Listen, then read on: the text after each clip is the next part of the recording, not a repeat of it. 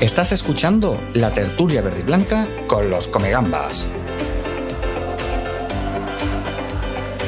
Todos los martes, a partir de las 9 de la noche, tienes una cita en nuestra cuenta de YouTube para ofrecerte las noticias que acontecen en la actualidad verde y blanca.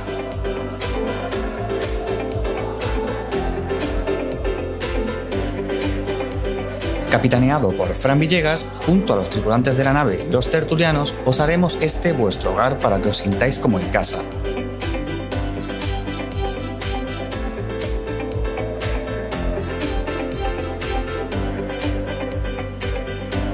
No lo olvides, somos tu tertulia, somos Comegambas.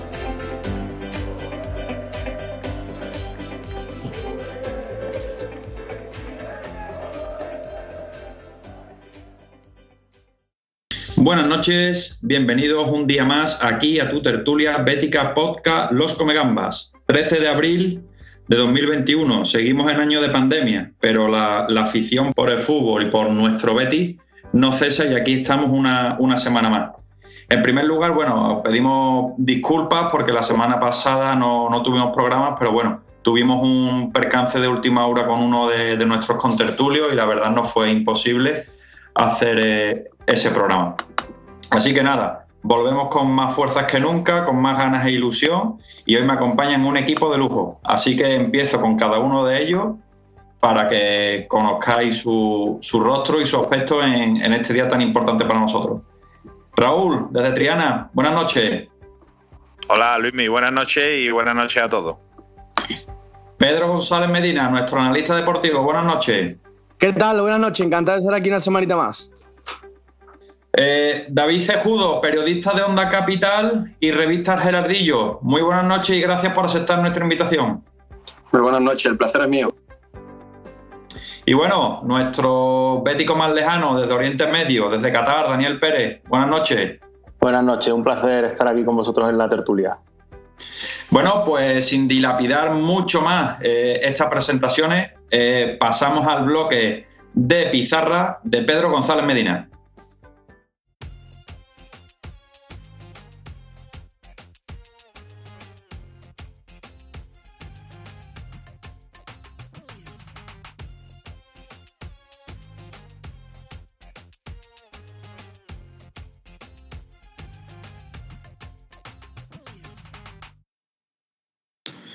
Pues bueno, llegamos a la pizarra de Pedro González Medina eh, para analizar ese empate a uno entre el Betis y el Atlético Madrid. Pedro, ¿qué tienes que contarnos?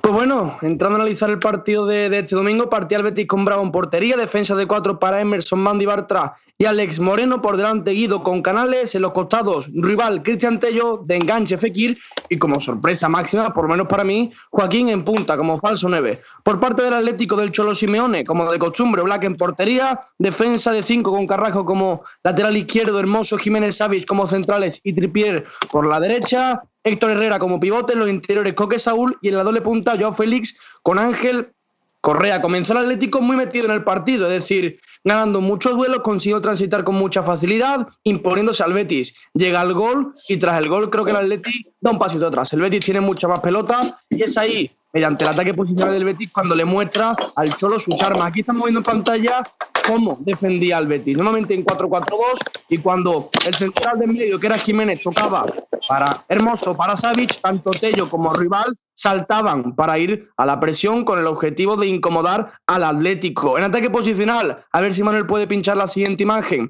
Un Betis que, como hemos comentado, jugaba sin referencia. Tello podía caer a banda izquierda y después a zona de remate como el gol. Joaquín pisando también en esa zona izquierda. Rival y Emerson con libertad para poder llegar a zona de remate. Un planteamiento realmente novedoso de Pellegrini y que, bajo mi punto de vista, le salió bastante bien. En la segunda mitad, digamos que un Betis más conservador, un Betis planteado un poquito más las transiciones, el contragolpe y le salió muy bien. Ganó bastantes duelos, consiguió imponerse y hubo un tramo de partido en el que el Betis comenzó a tener mucho balón parado, a tener muchos centros al área, a conseguir salir de atrás con Nabil Fekir conduciendo y con Mandy encontrándole y una segunda parte del Betis en la que le faltó ese punto de determinación en metros finales para al final poderse haber llevado el partido. Una cosa fue la segunda parte y otra muy diferente, el descuento, el tramo final. De la nada el Atlético consigue sacar un saque de banda, empiezan a volar centros, al Betis digamos que le tiembla un poquito las piernas, que físicamente estaba un poquito más débil por el desgaste de la primera parte y un Atlético que evidentemente necesitaba ganar para seguir la pugna por la liga. Aparece ahí el bueno de Claudio Bravo para impedir que el Betis perdiera y que bueno, al fin y al cabo sumas un puntito que sobre todo teniendo en cuenta el resultado de los equipos que están luchando con el Betis por Europa, creo que es bastante válido. Además, una imagen del equipo, en mi opinión, bastante positiva, sinceramente. Pues bueno, magnífico análisis el que Pedro nos trae cada martes aquí a la tertulia bética Los Comegamba. Y pasamos al bloque insignia, eh, a nuestra sella de identidad, que es el bloque de tertulia. Por favor, Manu, comenzamos. Estás escuchando la tertulia de los Comegambas, el programa con más sabor verde y blanco. Bueno, pues ya estamos aquí en nuestro buque insignia, el bloque de tertulia de los Comegambas.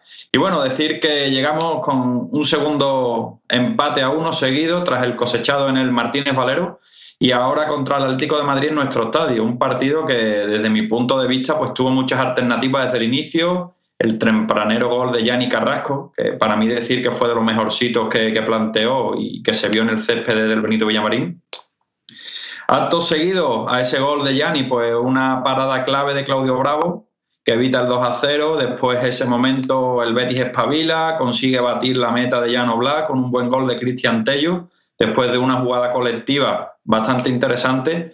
Que decirle a todos nuestros oyentes que la circulación de balón pues tuvo más de 12 toques, ¿no? Ese gol que, como bien hizo Tello, se lo dedicó a su padre recientemente fallecido, que desde aquí, pues bueno, le mandamos nuestras condolencias.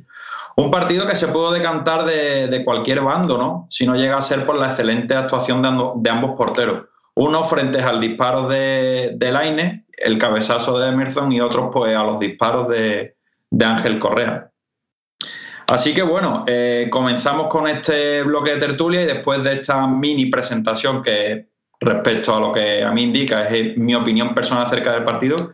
Me gustaría comenzar con vosotros y preguntaros cuáles fueron los mejores y peores jugadores del partido. Comienzo con nuestro invitado, comienzo contigo David. Dime tu mejor y, peor jugador del partido. Fue un partido más, pues, tuvo más protagonismo los porteros. Yo creo que el mejor del Betis para mí eh, fue eh, Claudio Bravo, porque nos salvó bastante de, una final, no jugaba final, nos salvó de, perder el partido incluso. Y bueno, el peor del partido, eh, particularmente creo que es, es Alex Moreno, junto con, digamos, también Mandy, que pasó a ser un tanto Blandi, ¿no? Cambiándole un poco, jugando un poco con, su apellido. sin, sin, duda fue, fueron esos dos los protagonistas, tanto para bien como para mal en el Betis. Oriente Medio, Daniel. Tus impresiones. Bueno, partidazo de Claudio Bravo, yo estoy con David. Eh, imposible no mencionarle como mejor jugador del partido, nos ha salvado. Eh, Tello también, jugador, jugadorazo. Y a mí tampoco me gustó Mandy y en concreto tampoco vi a Juanmi inspirado, Canales tampoco tuvo su día, Fekir tampoco, pero bueno, si tuviera que elegir uno como peor jugador, yo también elegiría a Mandy como David. Pedro. Pues bueno, a mí me parece complicado, me pareció un partido muy de, señalar al colectivo, ¿no? Creo que, a nivel general la plantilla, a nivel individual estuvo realmente bien. No estoy muy de acuerdo con, los compañeros, sobre todo con lo de Alex Moreno, que evidentemente le hemos visto partidos muchísimo peores, ¿no? Creo que estuvo un poquito más sólido en los duelos, creo que arriba intentó generar un poquito más. Creo que fue un partido mejor de lo que le veníamos viendo. También Canales, en mi opinión, Creo que dio un pequeño subidón de nivel para lo que le veníamos viendo. Creo que un poquito más de protagonismo y que se está acercando un poco al nivel que tenía en ese 2021, aún estando evidentemente bastante lejos de aquello, ¿no? El mejor del partido, pues para mí hay muchos nombres. Joaquín, que pone dos balones espectaculares en el primer gol y en la ocasión de, Emerson un poquito más tarde. También me pareció que, que Fekir en algunos tramos apareció bastante, pero me quedo con Bravo porque al final fue quien salvó al principio una ocasión de sol muy clara y en el descuento le permitió al Betis sumar de, uno. Y bueno, nuestro otro analista, Raúl, tus impresiones acerca del mejor y el peor jugador del partido por parte del Betis. Yo estoy de acuerdo con Pedro en, discrepar sobre lo de Alex Moreno, ¿no? Pero bueno, lo dejaremos para más adelante. Eh, creo que para mí el peor del partido fue Juanmi. No, no aportó nada y mira que el chaval, siempre que sale, yo, yo lo comento aquí cada martes, siempre tiene algo, siempre está metido en el lío. Esta vez no fue así, creo que su aportación fue, fue cero, literalmente. Y el mejor del partido para mí es Guido Rodríguez. Yo estoy enamorado de, ese jugador, cómo controla todo el centro del campo. De hecho, eh, cuando lo quitan quedando tres minutos es cuando el Atlético Madrid tiene esas dos ocasiones clarísimas, ¿no? Y yo creo que viene por, la falta de, del argentino en medio campo. Entonces, para mí el mejor fue Guido. Bueno, Raúl, pues ya que, que han mencionado el mejor y, hemos terminado este primer punto de, nuestro bloque de tertulia, eh, ¿puedes decirme si para ti el Betis cuajó un buen partido? Pues mira, Luismi, para mí cuajó un buen partido y, a pesar de esas dos últimas oportunidades, yo creo que, si alguien merecía ganar eh, fue el Betis. O sea, el Betis tuvo 20-25 minutos, que tuvo cuatro o cinco oportunidades clarísimas que lo normal es que una de ellas hubiera entrado y nos hubiéramos puesto por delante. Yo no entiendo a la gente que he leído por ahí que le faltó al Betty carisma, le faltó ya por el partido. Yo de verdad no sé la gente o qué partido ve o si es que yo veo otro partido distinto, pero yo en todo momento vi que el equipo quería ganar el partido y lo intentó. Lo que pasa que, bueno, no metimos las ocasiones y, quiero recordar también que Oblak le sacó una mano al Aine que pocos porteros tan grandes ahí abajo llegan. Entonces, para mí fue un buen partido y, no tengo nada que reprocharle al equipo. David, cuéntanos tu opinión acerca del Betis, del planteamiento que, vimos eh, el, pasado domingo. Pues bueno, eh, funcionaron, funcionaron los, cambios, gracias a Dios. Eh, siempre se ha dicho que el ingeniero tiene un plan y, en, algunos partidos ese plan de, también de los cambios no ha funcionado. Pasó también el otro día frente a Elche, que, no, que se le que se le recriminó a, Manuel Pellegrini a la hora de hacer los cambios. Eh, en, este caso, frente al Atlético de Madrid, sí funcionaron los cambios, eh, exceptuando Juanmi, como bien ha dicho Pedro.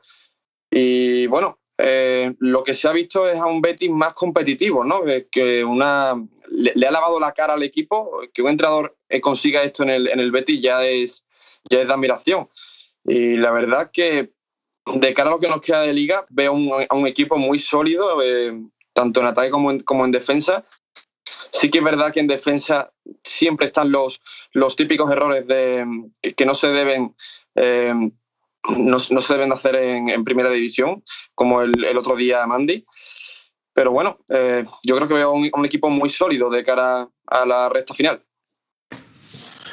Daniel, queremos escuchar tu opinión acerca de, ese partido que cuajó el Betis.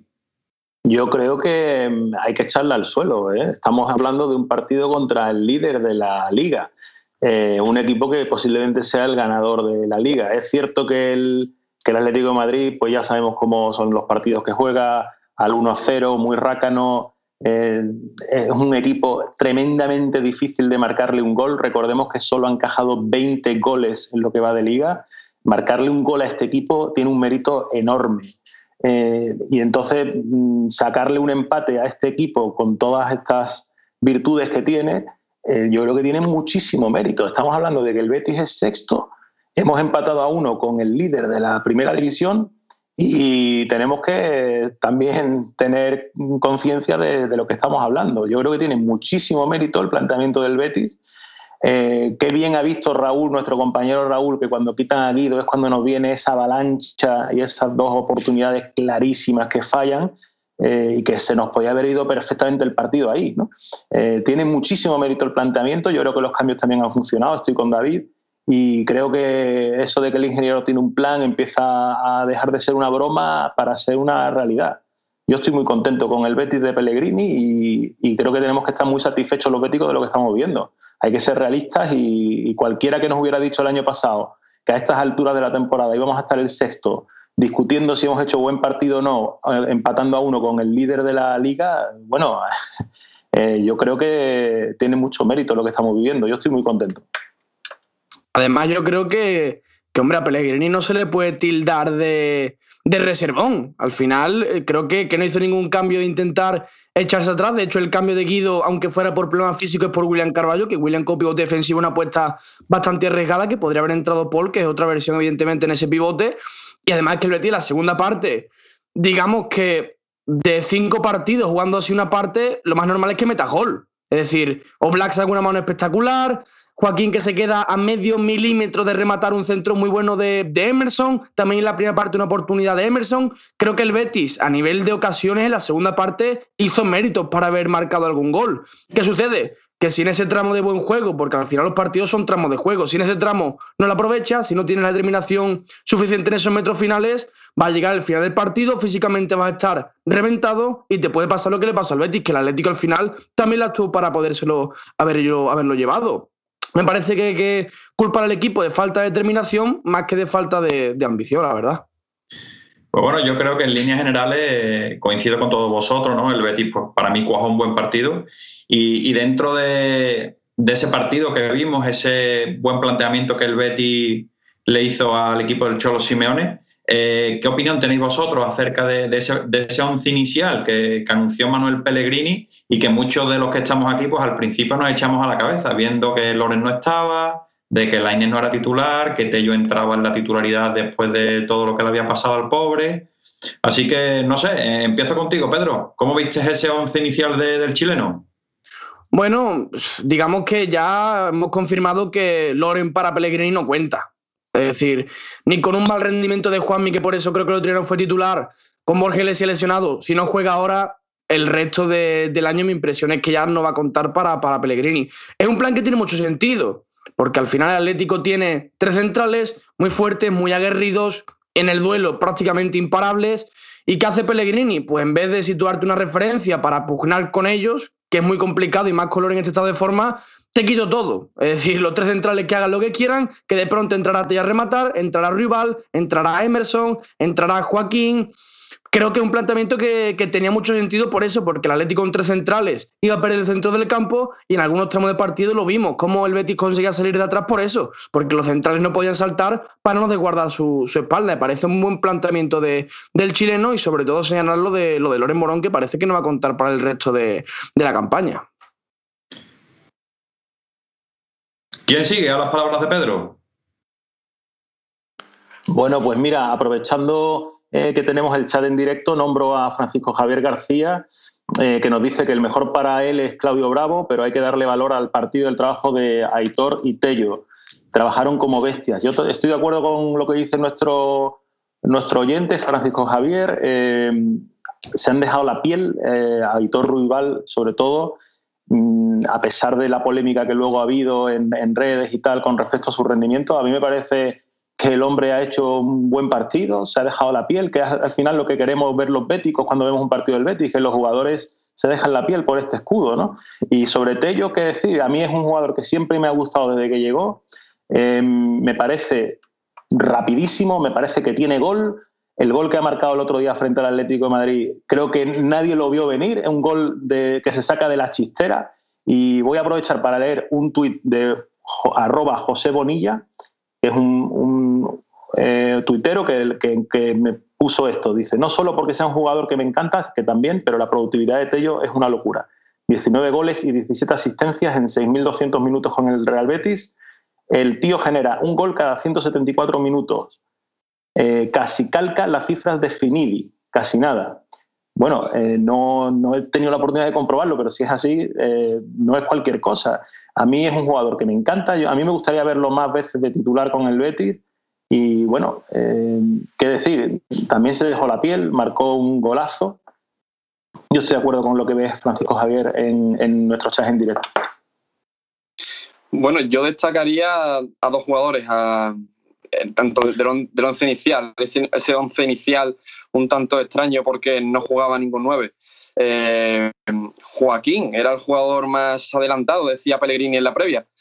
Muchos se llevan por redes sociales las manos a la cabeza, pero claro, hay que buscarle cierta lógica ¿no? a, esa posición de Joaquín. Eh, siempre hemos visto que es un jugador que no puede jugar los 90 minutos o le cuesta llegar a, a jugar esos 90 minutos. Eh, siempre sale también de revulsivo, juega muy pocos minutos y claro, eh, también al ser el capitán, pues tendría que tirar de galones. Por otra parte, el partido de Fekir, eh, bastante amargo, ¿no? Digamos, ¿no? un jugador que se espera que, esté en las grandes citas como el, partido frente al Atlético de Madrid y que no pudo en casi sobrepasar ¿no? la, la, línea defensiva que le marcaba Jiménez en muchas ocasiones hemos, visto ese choque, pero ganaba el, central eh, uruguayo. A mí me gustaría apuntar una cosita de, Tello, de lo que comentaba Dani. Y es que entrando a analizar un poquito a Tello, mira, a Tello podemos comentar que sin balón le cuesta. Que por dentro, pues no es el futbolista más fino. Que evidentemente en espacios reducidos le cuesta bastante. Pero lo único que es innegable, Tello, es que tiene una pegada arriba que al final lo que le permite es producir esa cifra. Al final, lo poquito que juega durante los partidos también es irregular, suele aparecer poco, pero la que aparece cuando puede buscar el golpe o cuando puede buscar la asistencia, tiene ese puntito de determinación que lo marca todo. ¿Por qué no titular? Yo entiendo que por el trabajo sin balón, porque competitivamente hablando, digamos que Rival y Lainez me parecen dos futbolistas que aportan más al colectivo, pero claro, cuando lo sacas 45, 30 minutitos, tienes la seguridad de que la que pille te la puede meter. Y eso, evidentemente, siempre es muy importante, además para un futbolista que puede salir de revulsivo como, como extremo, que tiene esa pegada y eso es innegable. Raúl, queremos escuchar tus palabras acerca de ese planteamiento del técnico chileno.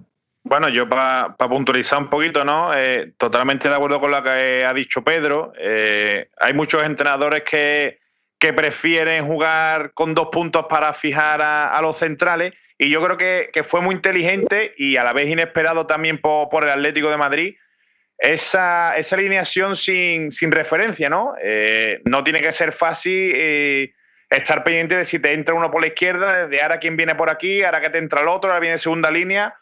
Entonces yo creo que fue un planteamiento muy inteligente porque los centrales del Madrid, del perdón, del Atlético de Madrid, son muy contundentes y, esa movilidad de, de, nuestra parte ofensiva creo que, que fue todo un acierto por parte de Pellegrini. Y la inclusión de, de Tello en el 11, mm, yo entiendo que era para aprovechar esa, esa subida larga de, de Tripier, que como juega con dos carrileros, él y Carrasco, pues es verdad que en muchas ocasiones luego no, no llegan a bajar, ¿no? Entonces creo que fue muy acertado también por parte de Pellegrini. Y bueno, y, yo qué decir de Tello, yo siempre lo he defendido, yo, yo siempre sido un enamorado de él, que es verdad que, que a veces no, no da todo lo, lo, que puede, pero para mí, si está bien, tiene que jugar porque marca la diferencia y, porque tiene gol. Entonces, me parece muy inteligente por parte de Pellegrini y me da mucha tranquilidad eh, ver que nuestro entrenador es capaz de ver esas cosas que aparentemente parecen fácil, pero que hemos tenido otros entrenadores que, que no veían. Pues bueno, antes de continuar con ese planteamiento, ese once inicial inesperado que Manuel Pellegrini planteó contra Atlético Madrid, eh, vamos a leer un poquito el chat de, nuestro programa. Y Tomás Bejarano Payares nos dice: contenido todo el creado por usted y más aún con el Betis por bandera. Enhorabuena y os animo a seguir así. Un seguidor de los Comegambas. Pues muchas gracias, Tomás, por, por esas bonitas palabras. Eh, Daniel Cabrera nos dice: Buenas Comegambas, una semana más con vosotros. Un saludo, Dani. Eh, Zero Wall nos dice: inesperable trabajo de Bartra, colocándose como uno de los mejores centrales de la jornada. ¿Volveremos a ver a aquel Bartra de la primera temporada a las filas de Setién? Pues bueno, es el siguiente punto que llega, compañero. Eh, Segovia Martínez, dale caña, compañero. Eh, FJ Villegas, vamos los comegambas, soy unos cracks. Saludad a David Cejudo. Un saludo, David, de parte de nuestro amigo FJ Villegas. Nada más que Betty, nuestro diseñador gráfico, nos dice, es importante la competitividad que se ha instalado en el equipo, es lo más importante. Segovia Martínez, el ADN del ingeniero. Que por cierto también nos dice este mismo Joaquín Renovación. Ojo a eso. Y bueno, pues seguimos con, como bien ha indicado aquí el compañero Cero Wolf, eh, la titularidad de Mar Bartra en deprimento de Víctor Ruiz, sancionado por acumulación de tarjetas eh, ¿Cómo viste, David, a, Mar Bartra después de tanto tiempo en el dique seco por, lesión y que esta semana, pues además de un buen partido, eh, lo consolida y, entra dentro del once ideal de la jornada, ¿no? ¿Cómo lo viste, compañero? Pues bueno, no me gustó mucho Bartra, digamos, porque no hizo tan buen partido como muchos creen, pero claro, está también la opinión, de, la opinión consciente de decir que Bartra ha estado muchísimos meses de baja. Y, claro, eh, de ahí su nivel que dio, demasiado bien, bien, le, bien le viene ese partido frente al Atlético de Madrid. Eh, se le espera muchísimo mejor nivel. Eh, sí que es verdad que, como bien sabemos, Víctor Ruiz le adelantó por la izquierda y, cogió su, su, puesto en el once inicial durante muchas jornadas. pero bueno, yo, yo no lo vi del todo mal. Pues bueno, hablando un poquito de, Bartra, yo creo que difiere un poquito con, el compañero, ¿no? Porque primero, sobre todo por lo segundo que comenta, ¿no? El tanto tiempo de, baja, a nivel competitivo en la élite eso es algo muy delicado. Y a mí, yo creo que, me gustó su partido, ¿no? Creo que es cierto que, tiene una opción dentro del área con Correa que no termina de ser contundente, pero creo que, que lejos de área estuvo muy atento en la anticipación, que estuvo muy, muy fuerte al corte, no terminó de conceder tampoco en muchas situaciones. Y con balón se notó la desconfianza en, salida, mucho balón en largo, casi toda la responsabilidad a Mandy. Estoy de acuerdo con, el compañero de que, bueno, está aún eh, en esa etapa de intentar volver al ritmo competitivo y veremos si hay competencia con, Víctor Ruiz, porque todo lo que sea competencia siempre es positivo para el equipo. Daniel, eh, siguiendo con el tema de Mar Bartra y viendo el partido que, que se marcó, eh, ¿Piensas que Pellegrini lo alineará en el siguiente partido contra el Valencia o volverá al banco y su lugar lo ocupará Víctor Ruiz? Yo creo que volverá Víctor Ruiz. Yo creo que mm, es evidente que no tiene confianza en sí mismo todavía. Eh, Pellegrini suele tener estos detalles, ¿no? El que no ve bien lo quita. Puede ser, no sé si será el caso de Loren, pero eh, es muy exigente, yo creo, y, yo creo que en el próximo partido no le vamos a ver. Mandy mm, está también regular. En la jugada del gol del Atlético de Madrid estuvo francamente mal. No sé, yo creo que Víctor Ruiz entra en el próximo partido frente a Valencia. Pues, pues fíjate, Luismi, que, que, yo creo todo lo contrario. Yo creo que, que esa pareja de centrales, si no vuelve a haber algo catastrófico, no, no se va a mover de aquí a final de temporada. Igual que dije que yo el Roble no se iba a poner mal la visita de Betty, espero que se cumpla, ahí lo dejo otra vez. Pero creo que, que Bartra es verdad, ¿no? Al principio empezó un poquito titubeante, es normal, ¿no? Lleva mucho tiempo fuera, pero yo no lo vi mal para el tiempo que lleva parado. Eh, es cierto que en un par de carreras sí se le vio un poquito más lento, como es normal, pero a mí por lo menos me da mucha más seguridad que esté en el campo a, a que esté Víctor Ruiz. Y claro, si, si queremos recuperarlo, él se tiene que recuperar jugando. Él no puede volver al banquillo y a lo mejor dentro de dos partidos, si Víctor Ruiz o Mandy cometen un error, volver a sacarlo, ¿no? Eh, si Pellegrini lo quiere recuperar, tiene que jugar y, yo me, mojo y yo creo que, va a seguir. Bueno, yo, yo también quiero dar mi, punto de vista y, y, en este momento pues estoy de acuerdo con el compañero Raúl, ¿no?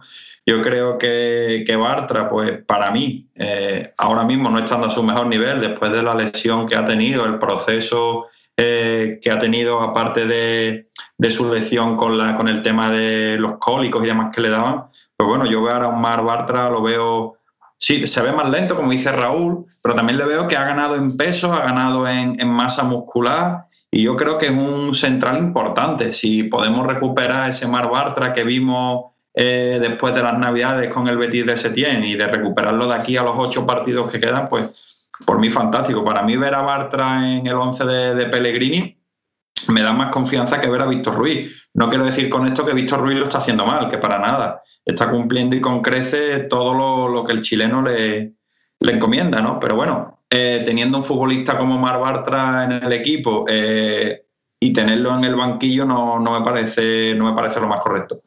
Pero bueno, eh, para no dilapidar también mucho más este tema, eh, quiero pasar a otro nombre propio, como es el de Aitor Ruibal. Eh, después del partido, pues se vio cierta controversia. Unos decían que, querían a 11 Ruibal en su equipo, que era el Juanjo Caña de, de, aquellos entonces, otros dicen que no, que para nada, que estuvo ausente y tal. Entonces, bueno, me gustaría preguntar vuestras opiniones acerca del partido de Ruibal y si pensáis que, el rendimiento que le está dando Ruibal al Betis es escaso, eh, es un rendimiento el cual le pide Peregrini, es un futbolista que está limitado técnicamente, pero que se vacía en cada partido. Así que, bueno, Dani, empiezo contigo. Dime qué piensas acerca de, nuestro canterano Aitor Ruibal.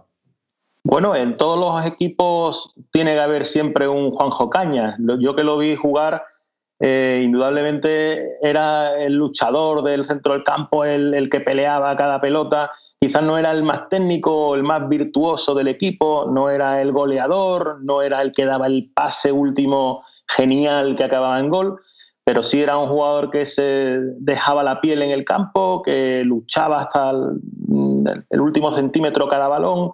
Eh, lo hemos visto también, por ejemplo, si recordáis a Petros, que era también un jugador que, despertaba mucha eh, controversia en este mismo sentido, ¿no? Un jugador que siempre, indudablemente, no se podía negar que se dejaba la piel en el campo, pero que no era el que más rendía o no era el que daba el pase magnífico, como puede ser Canales.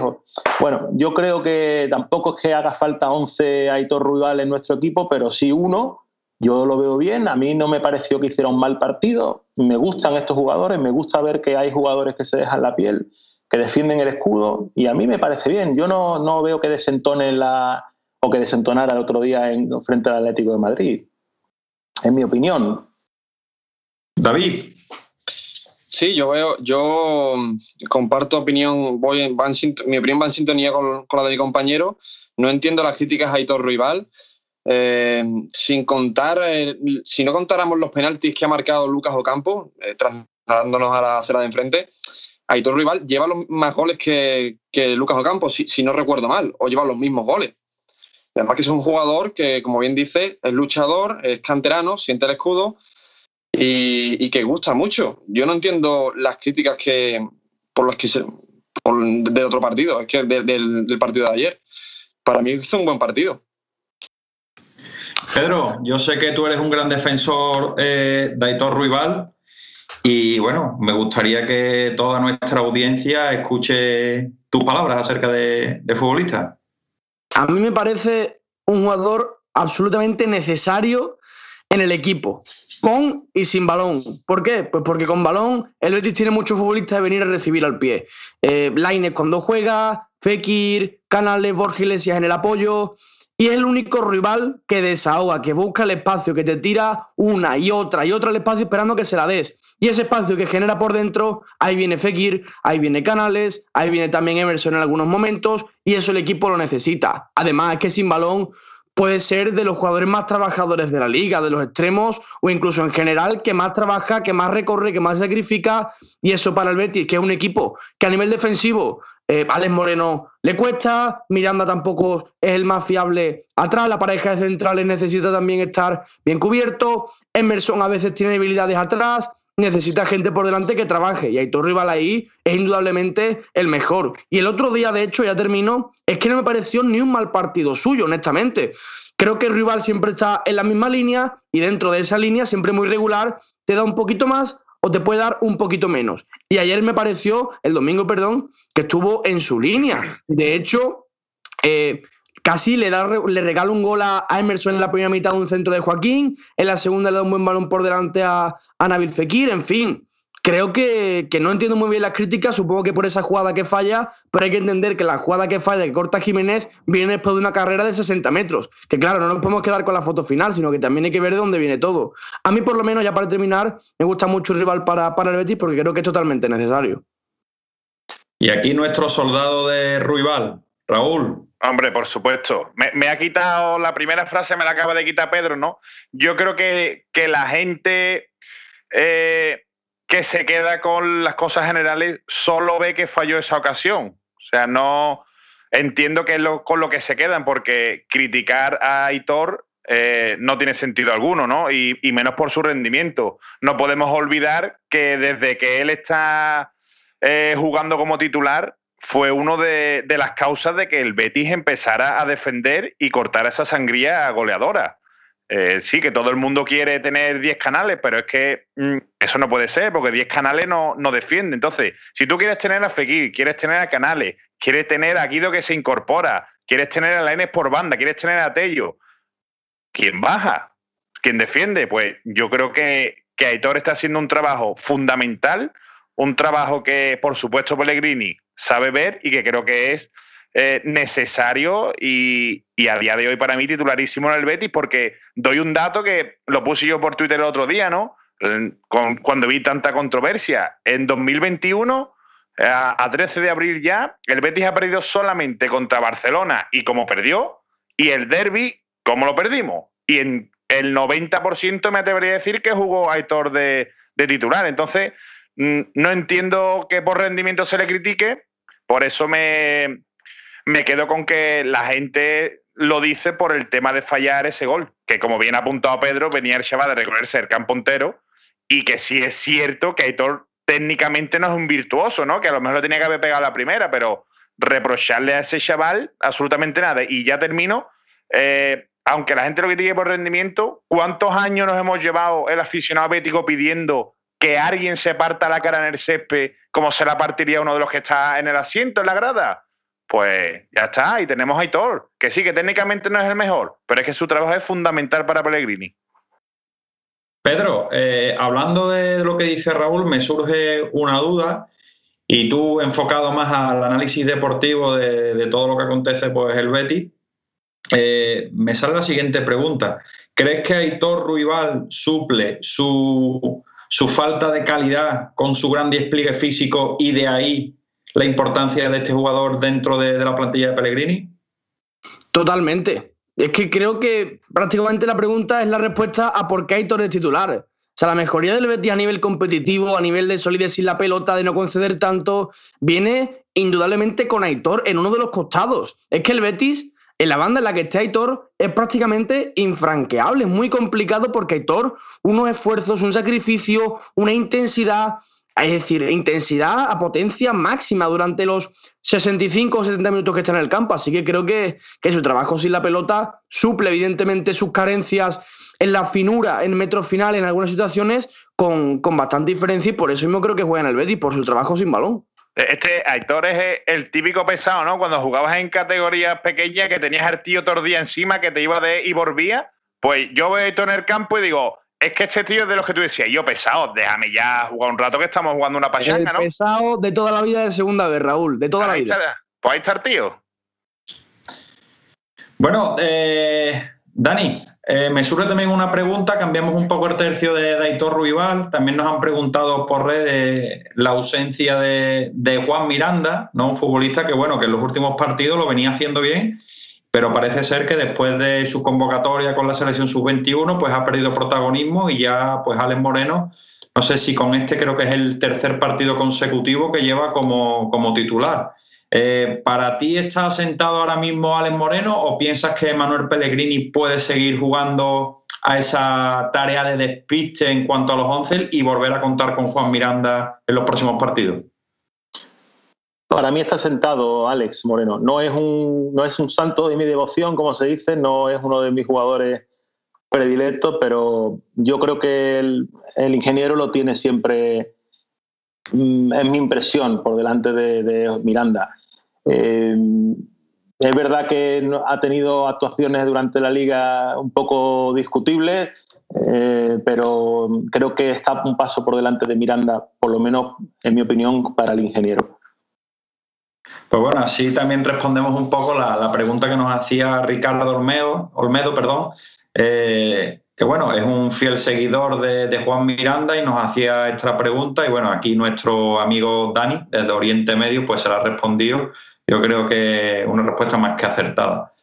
Y bueno, ya para terminar este bloque de tertulia, vamos a llegar a un tema importante, ¿vale? Pues en el cual el aficionado bético está muy a disgusto, ¿no?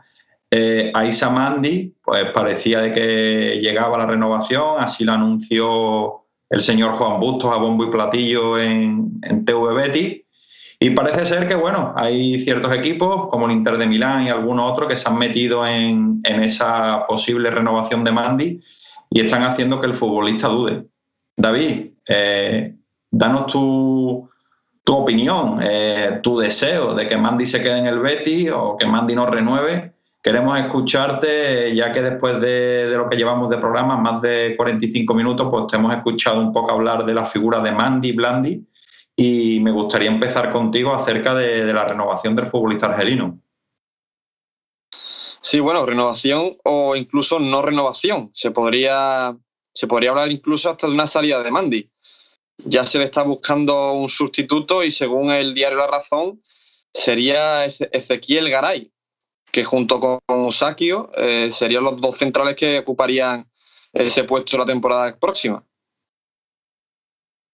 Y tú ahora mismo, viendo la situación en, la que se encuentra Mandy y como aficionado bético, eh, te pregunto, eh, ¿la tardanza en la que Mandy está haciendo que, decida por la oferta que el Betis le ha planteado, ¿es un motivo para desconfiar de ese futbolista? Yo creo que no. no. No hay que desconfiar del futbolista, pero porque igualmente digo que Aisa Mandy es un profesional como la copa de un pino, va a saber eh, mirar bien por el Betis antes que, por su posible salida. Y yo creo que el Betis no, debe preocuparse en ese aspecto. Yo creo que este jugador va a rendir hasta, el final y ya cuando llegue el verano, eso sí, yo veo a Mandy con pie fuera del, un pie fuera ya del Betis. Eh, Pedro, eh, viendo de un poco todo lo que acontece a la figura de Mandy, futbolista que, bueno, eh, como tú y yo el otro día comentábamos, un futbolista que desde enero para acá, pues yo creo que puede tener una nota de un notable alto casi sobresaliente, pero que si hacemos un cómputo general de, todo lo que ha participado Mandy en las fotos que ha salido, en los goles que ha recibido el Betis, pues quizás la nota ahora mismo, una nota media, sería un bien. La gente está bastante cabreada eh, porque, bueno, muchos dicen que, si Mandy no renueva, que si no le contesta al Betis, pues lo mandarían a la grada y tal. ¿Tú serías partidario de, enviar a, a, Mandy a la grada, en este caso, si no renueva por el Betis? A mí me parecería una barbaridad.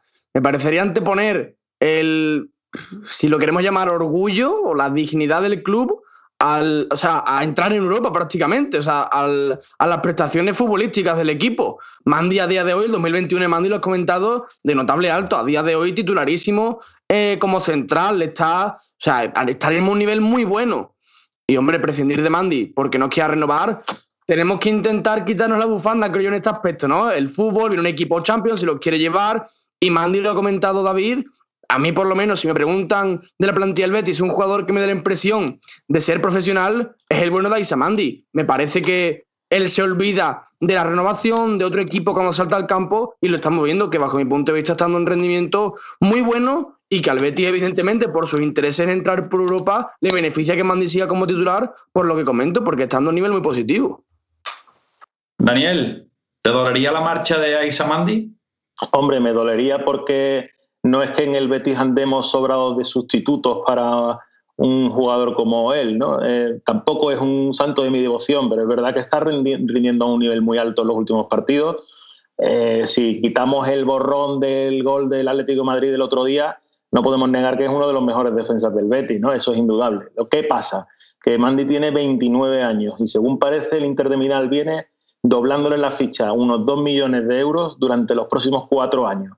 Eh, es verdad lo que dice David, que es raro que un jugador con, esta implicación en la plantilla del Betis, con lo que significa la defensa del Betis, nos deje tirado eh, literalmente, pero hay que pensar que está posiblemente ante la última oportunidad de un contrato bueno en Europa, en un equipo eh, potente de, de, Italia. Y bueno, al fin y al cabo los jugadores también miran por su futuro y a mí no me extrañaría nada que hiciera la jugada y, nos, nos viéramos que desaparece sin sacarle un duro. ¿no? Sería una pena por parte de la gestión del Betis de no haber sido capaz de amarrarlo antes de dejarlo ir sin recibir nada a cambio. Sería una pena. Raúl, danos tu apunte acerca del futbolista argelino. Sí, bueno, yo yo creo que, fíjate, yo, yo siendo honesto y, quitándome la, bufanda, como bien ha dicho Pedro, yo creo que es uno de los jugadores en, en estos últimos años que, hemos estado, digamos, ahí quitando el año de Setién en la nada, pues es de los que más profesionalidad ha demostrado y más respeto por el escudo eh, de las plantillas que hemos tenido, ¿no? Eh, es cierto que, que, se podría haber hecho de otra manera para quizás sacarle algún dinero, pero yo no tengo en absoluto nada que reprocharle a Mandy porque sé que es bético, sé que ha vivido el Betty, sé que ha defendido el Betty en estos últimos tiempos ha sido él. Y claro, hay que tener muy en cuenta lo, que ha dicho Dani. Tiene ya cierta edad, cerca de, los 30, un contrato de cuatro años a dos millones limpio por temporada. Es que puede ser mm, ya no el último contrato, sino prácticamente el contrato de su vida, ¿no? Y esas cosas hay que tenerlo en cuenta. Eh, el jugador, aparte de jugador, también es persona y tiene posteriormente su vida, ¿no? Entonces, puedo entender, por supuesto, que, que a Mandy se le haya nublado un poquito la mente en el sentido de no renovar con lo que le han puesto sobre la mesa. Pues bueno, eh, hasta aquí nuestro bloque de tertulia. Creo que ha sido bastante interesante. Hemos tocado una gran diversidad de temas. Y antes de terminar nuestro programa, como viene siendo habitual, pues pasamos al bloque de previa. Manuel, por favor.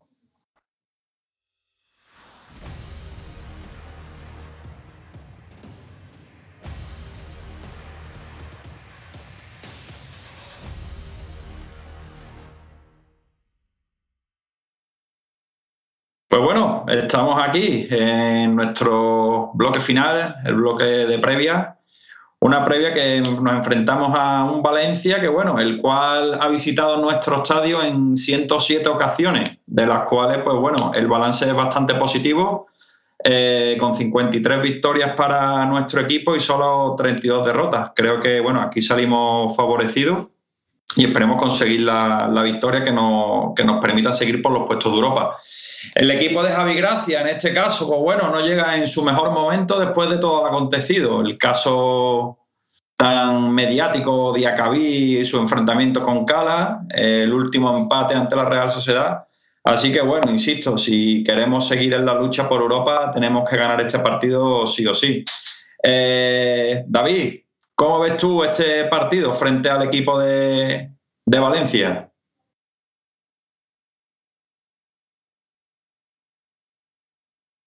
Está muteado, David. El micro, lo, David. Lo, veo bastante, lo veo bastante fácil, eh, asequible el partido. El Valencia está sumido en, en un. Eh, digamos que, que, está, que está sumido en. No sé cómo, cómo catalogarlo. En una vorágine. Una vorágine, claro. Exactamente. Eh, lleva varios partidos bastante mal. Yo creo que el Betis lo tiene muy fácil porque ya hemos visto que se ha convertido en un equipo muy sólido, muy competitivo y hay que aprovechar este buen rendimiento que están dando ahora mismo los jugadores y aprovechar que el Valencia está ahora mismo sin, sin varios futbolistas importantes como Maxi Gómez, que está haciendo una temporada nefasta e infame, la verdad, para mí. Eh, este, este jugador que, que, se esperaba muchísimo el conjunto Che y que está haciendo un, prácticamente como pasando un poco a ser un oasis, ¿no? En medio del desierto. Pues sí, yo, yo ahí estoy contigo, ¿no? Yo creo que el Valencia ahora mismo pues, está en un periodo, entre comillas, de reestructuración después de la salida de Marcelino, todos los problemas que ha tenido con Peter Ling y demás. Y bueno, creo que ahora mismo pues anda ahí un poco en tierra de nadie, pero que siempre es un rival peligroso. Y bueno, el Betis ya hemos visto que, esas consecuencias las, las, ha sufrido, ¿no? La última eliminación en Copa del Rey y demás. Eh, Dani, ¿qué opinión tienes acerca de este partido? ¿Ves que es posible una nueva victoria o ves un rival peligroso el de Javi Gracia? Bueno, donde se mide la temporada del Betis es en este tipo de partidos, no, no frente al Atlético de Madrid como en, la pasada jornada. Eh, yo antes de empezar la tertulia de hoy estaba hablando, estábamos hablando todos con nuestro estupendo técnico de sonido y vídeo, Manu, que también es un gran bético y que sabe mm, bien como todos nosotros que el Betis es el típico equipo que es eh, capaz de lo peor y de lo mejor, y capaz de resucitar al más muerto y capaz de ganarle al más vivo. Eh, yo tiro de idiosincrasia, eh, Dios no lo quiera, pero mm, aunque estos partidos que parecen muy fáciles y en los que ya parece que todos los damos por ganado antes de que empiecen, es donde el Betis nos da esos espaldarazos que luego duelen tanto. Eh, aquí es donde se mide realmente la temporada del Betis. El próximo partido es realmente el importante para, nosotros y vamos a ver, ojalá ganemos, sea como sea. para que nos mantengamos en los puestos europeos. Pero yo, mm, conociendo al Betis como lo conozco, me dan mucho miedo estos partidos. Pedro, hablando de la idiosincrasia ¿qué dice Dani, aquí todos sabemos que el Betis es capaz de lo mejor y de lo peor y que en estos partidos pues se ha visto ¿no? a lo largo de la historia. Pero ¿crees que es de vital importancia este partido para seguir en la lucha por Europa? Hombre, me parece vital importancia porque considera Valencia uno de esos eslabones débiles, ¿no? Lo que queda por, por Europa, ocho jornadas muy importantes y creo que el Valencia en casa es uno de esos rivales asequibles para que el equipo se lleve los tres puntos y continúe la pugna por, por los puestos europeos. Considero que el Betis a día de hoy es un equipo bastante superior al Valencia en todos los aspectos, por plantilla, nivel táctico, dinámica, estado de ánimo, en fin. Y me parece un partido, como ha comentado David, bastante sencillo, bastante asequible e incluso me atrevo a decir que me sorprendería que el Betis diese una mala imagen, por lo menos frente al Valencia, porque al final la pelota después puede entrar o no. Mira, Luis, yo hace bueno, un par de años te diría, o incluso la temporada pasada, eh, hubiera estado de acuerdo con esto de la idiosincrasia, ¿no? Pero creo que, este año no, que, con Manuel ya se ha visto que, eso no va a ser, ¿no? A pesar del pinchazo en Elche. Y yo te soy contundente. Bueno, por supuesto creo que el Betis va a ganar y que va a ganar fácil.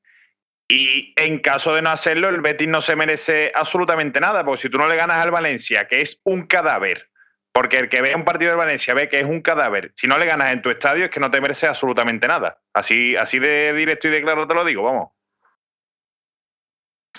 Bueno, a ver, yo ahí estoy contigo, ¿no? En, esa parte también que has dicho un poco el pinchazo del Betty en el campo de Elche.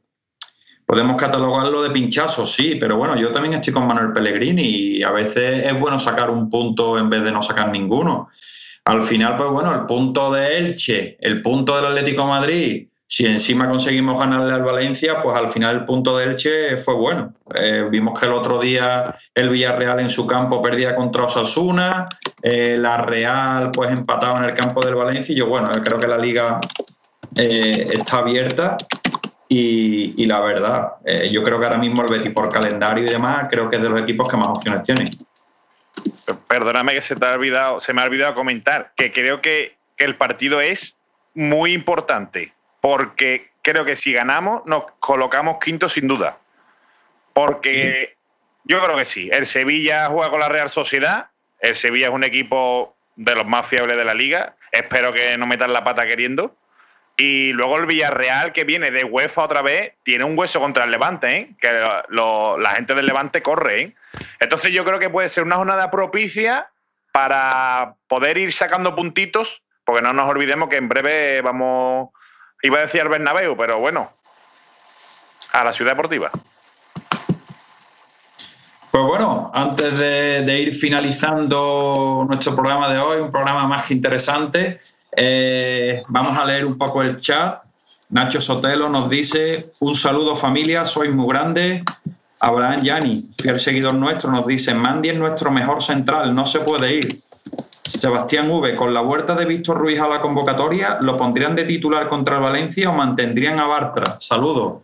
Pues bueno, Sebastián, aquí en nuestro bloque habría, había disparidad de opinión. Eh, la mayoría de nuestros contertulios pues, decían que, Víctor Ruiz pues, volvería al once de partida de Manuel Pellegrini pero Raúl Armario nos decía que en este caso eh, Mar Bartra sería de, su gusto y desagrado para volver al once titular. Abraham Yanis que nos dice, ahora que vuelve guardado y parece que la INE ya está mejor de piernas, ¿creen que Pellegrini salga con el mismo once que con el Atlético? No sé si igual que llegue Borja. Pedro, respóndele esta pregunta a nuestro amigo Abraham. Menudo marrón para terminar, ¿eh? eh pues mira, tirando de, de normalmente el modo operandi de Pellegrini, de lo más sencillo de este mundo, lo que está bien no se toca, lo que funciona la semana siguiente se repite. Yo voy a apostar porque va a continuar con, Canales y Guido y me atrevo a decir que, le va a dar la banda derecha rival y la izquierda a Tello por el golito del otro día. A ver si, a ver si acierto y Fekir y Borja en punta, evidentemente. Pues bueno, Abraham, aquí tienes la respuesta de nuestro analista deportivo. Si acierta, pues ya sabe que se pasará por, su domicilio a disfrutar de, una cerveza. ¿no? Eh, Raúl, muchas gracias por acompañarnos en esta noche de hoy y una porra para el partido del Betis Valencia. Muchas gracias a ti y a todos los compañeros, en especial a David. Y una porra me voy a ir con, con una noche agradable. Me voy a ir con un 4-0. Pues bueno, eh, aquí empezamos fuerte desde Qatar. Nuestro compañero Daniel Pérez. Muchas gracias por estar de nuevo aquí con nosotros y una porra para el partido del próximo fin de semana. Bueno, muchas gracias por a vosotros por tenerme aquí en la tertulia Los Comegambas. Para mí es un placer. Mi porra sería un 2 a 0 eh, yo creo que el Valencia se puede decir eh, la, frase del refranero español que es sabio, ¿no? A perro flaco todos son pulgas y espero que pierda en el, en el Villamarín, con dos goles de Borja y de Fekir. Pedro, muchas gracias por estar nuevamente aquí. Tu resultado. Un placer, como siempre. Me voy a apostar por un 3 a 0, con goles de Nabil Fekir, de Borjita Iglesias y. Venga, sigo canales. Pues nada, aquí despedimos ahora a nuestro invitado especial, David Cejudo, arroba David Cejudo Oficial, periodista en este caso de Onda Capital y también de la revista Giraldillo. Un placer el haberte tenido aquí con nosotros, compañeros. Sabes que, aquí tienes tu casa, tus micrófonos para cuando quieras. Y nada, eh, dinos un resultado y sobre todo, nuevamente, gracias por estar aquí con nosotros. El placer es mío, compañero. Eh, me he sentido, la verdad, muy cómodo. Esta buena charla entre, Bético con diferentes, diferentes opiniones, debates muy buenas. Y bueno, para el Betis Valencia, yo creo que sí, el Betis va, a ser, va a salir muy bien frente al Valencia, pero eh, vamos a sufrir. Vamos a sufrir. ¿Quién, ¿Quién ha sufrido por el Betis? Yo creo que un 2-1.